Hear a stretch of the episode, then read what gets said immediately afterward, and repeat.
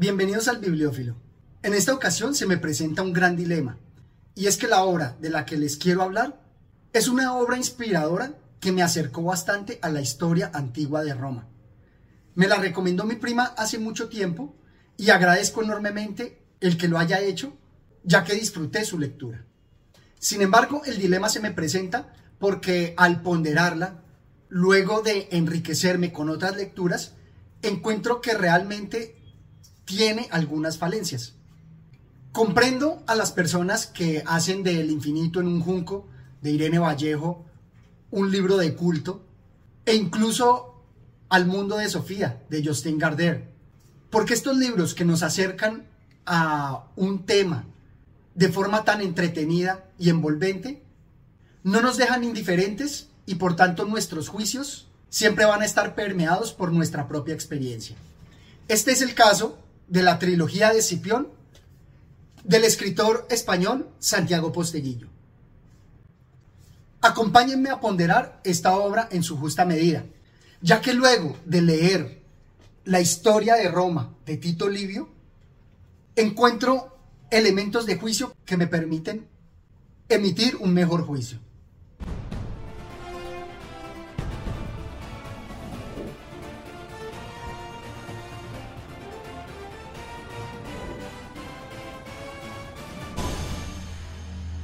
Esta obra de Posteguillo está dividida en tres tregas, donde nos habla de Africanus, el hijo del cónsul, de las legiones malditas y finalmente con la traición de Roma.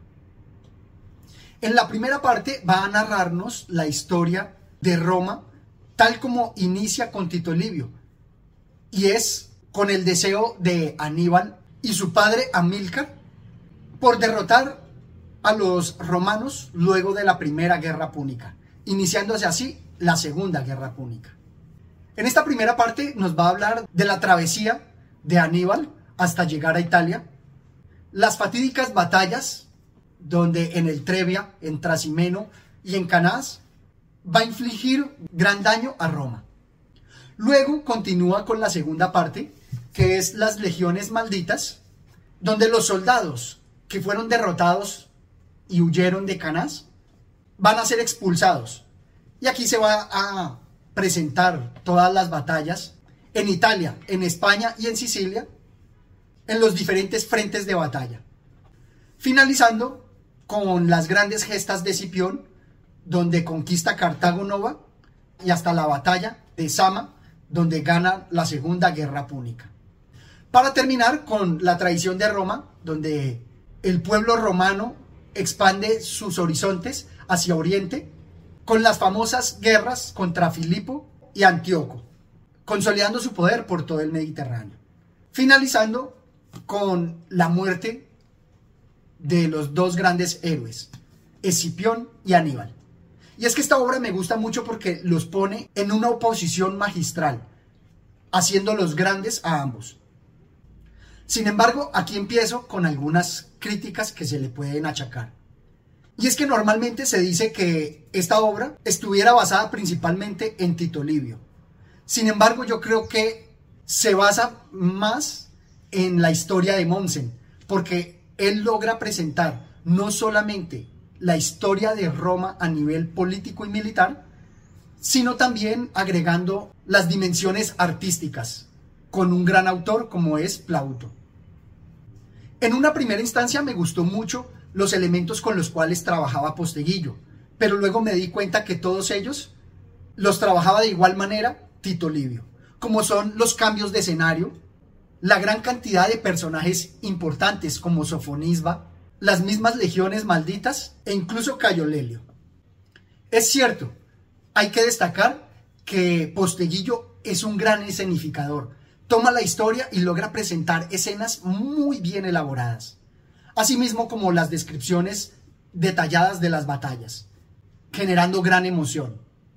También quiero destacar que el gran uso que hace de las palabras en latín nos sitúan en la Roma de la época, haciéndonos sentir unos romanos más.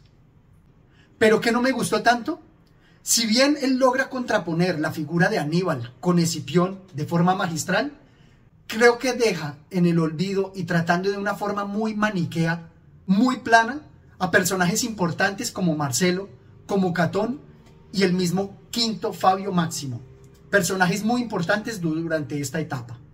Que si lo comparamos con el manejo que hizo, por ejemplo, Colin McCullough en su saga de Roma, hubiera resultado mucho más efectivo darle grandeza a todos estos personajes y ver cómo se entrelazaban sus historias. Fabio se preguntó si aquel Escipión sabría escudriñar en su mente, pero enseguida desestimó tal posibilidad. Esa es una de las limitaciones de las personas nobles incapaces de pensar que otros puedan actuar movidos por intereses distintos a los de la lealtad y la nobleza. Con expresiones de este estilo, nos presenta a un Fabio antihéroe o villano, presentándonoslo de forma negra, pero plana. No todos los matices que ofrece este gran Adalid de la historia romana. Y eso que en otras partes pareciera mostrar algunos brillos, pero no fueron suficientes. Por ejemplo, nos dice así, Fabio sintió la angustia de saberse solo en la clarividencia de sus augurios. Roma estaba al borde de la destrucción aunque nadie más lo supiera. Solo quedaba por saber el nombre del loco que capitanearía aquella ciudad hacia su naufragio definitivo. A pesar de mostrar las grandes batallas y las grandes contribuciones de Quinto Fabio Máximo, nos lo va a presentar como el enemigo interno de Escipión, desconociendo toda la maravillosa paleta de matices que nos ofrece la historia de Roma en cómo todas estas personas trabajaban de forma colectiva, así como lo veíamos en la historia de Roma de Theodor Mommsen. Y es que se le puede criticar lo mismo que hablamos en Roma soy yo, donde nos hablaba de César. Y es que empieza a encumbrar tanto una figura que desluce a las demás. Todo lo deja, por ejemplo, en manos de Escipión. Dice así. Creo, joven Masinisa, que ya ha llegado la hora de que haya un nuevo rey de toda Numidia. Masinisa abre aún más los ojos y arruga la frente. Publio asiente para reforzar el significado de sus palabras. Ya te dije que yo podía imaginar aún mucho más que tú, Masinisa, rey de los Masili, y pronto, muy pronto, rey de toda Numidia. Y entonces, en vez de aprovechar también las ambiciones e inteligencia que tiene Masinisa, pareciera como el orquestador de todo y la gran mente maestra a Publio Cornelio Escipión. Como les digo, desaprovechando toda la variedad de caracteres y de personajes que pudieran contribuir con la historia. Y no es gratuita la crítica, ya que en, varias ocasiones nos perfila a Escipión como un César o como un Napoleón más, dotándolo en su carácter de lo que ya conocemos de estos otros personajes. Por ejemplo, nos dice así. De cada uno escuchó su relato que todos abreviaban conscientes de que el tiempo de un tribuno era algo valioso y que no era frecuente que un oficial de tan alto rango caminase entre los heridos y se preocupase por sus sufrimientos. Y eso está bien, acercarnos al personaje y dotarlo de esas personalidades lo adornan aún más. Pero lo que no me gusta es que sea tan parcial. Pudo hacerlo grande sin necesidad de opacar a Quinto Fabio Máximo o a Marcelo. Tal como hizo también con Aníbal, donde logra a los dos ponerlos en un nivel equivalente y glorioso a ambos. Me parece acertado las estrategias que usa para hacer al personaje mucho más humano, especialmente en la tercera parte, donde incluso creo que usa las referencias literarias con las memorias de Adriano para presentarnos las memorias de este personaje. Dice así. Memorias de Publio Cornelio Escipión Africanos, libro tercero. Emilia tenía razón. Los ataques hacia mi persona me habían agreado el carácter y lo pagaba con la familia, exigiendo demasiado a mi hijo y enfrentándome con la indómita Cornelia menor. Y es que a través de sus memorias nos presenta a un personaje mucho más humano, preocupado por sus relaciones familiares con sus hijos y su esposa.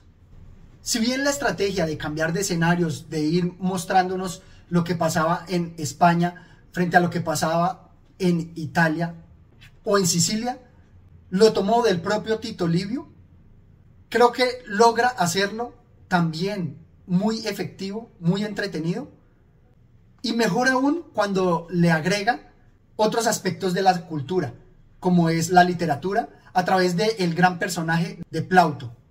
Nos dice así.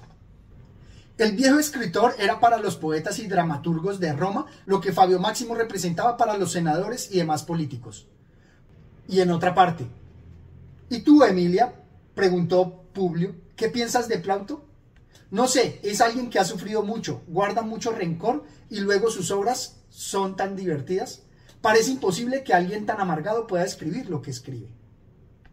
Creo que Plauto es un hombre acostumbrado a abrirse camino allí donde no es posible. En eso se parece al cónsul.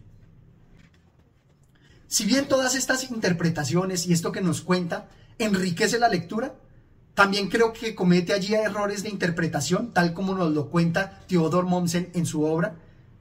Y es que en esta época el arte no era considerado una ocupación digna. Entonces, no era tan cierto que los artistas o autores fueran tenidos en tan gran estima. También era muy cierto que Cipión era cercano a ellos y tal vez los apoyó como un gran mecenas es algo que se deja a la interpretación, porque de qué otra manera pudiera haberlo manejado Posteguillo, es un tema bastante espinoso.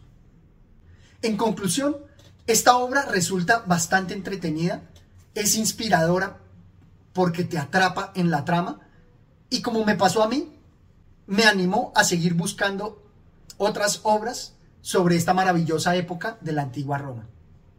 Por ello es que los invito a que lean esta maravillosa obra. A pesar de los fallos que pueda tener, resulta grandiosa y nos anima a profundizar en la historia de Roma. Esto es todo cuanto tenía por compartir con ustedes. Espero que se suscriban al canal y me dejen sus comentarios. Hasta una próxima oportunidad. Gracias.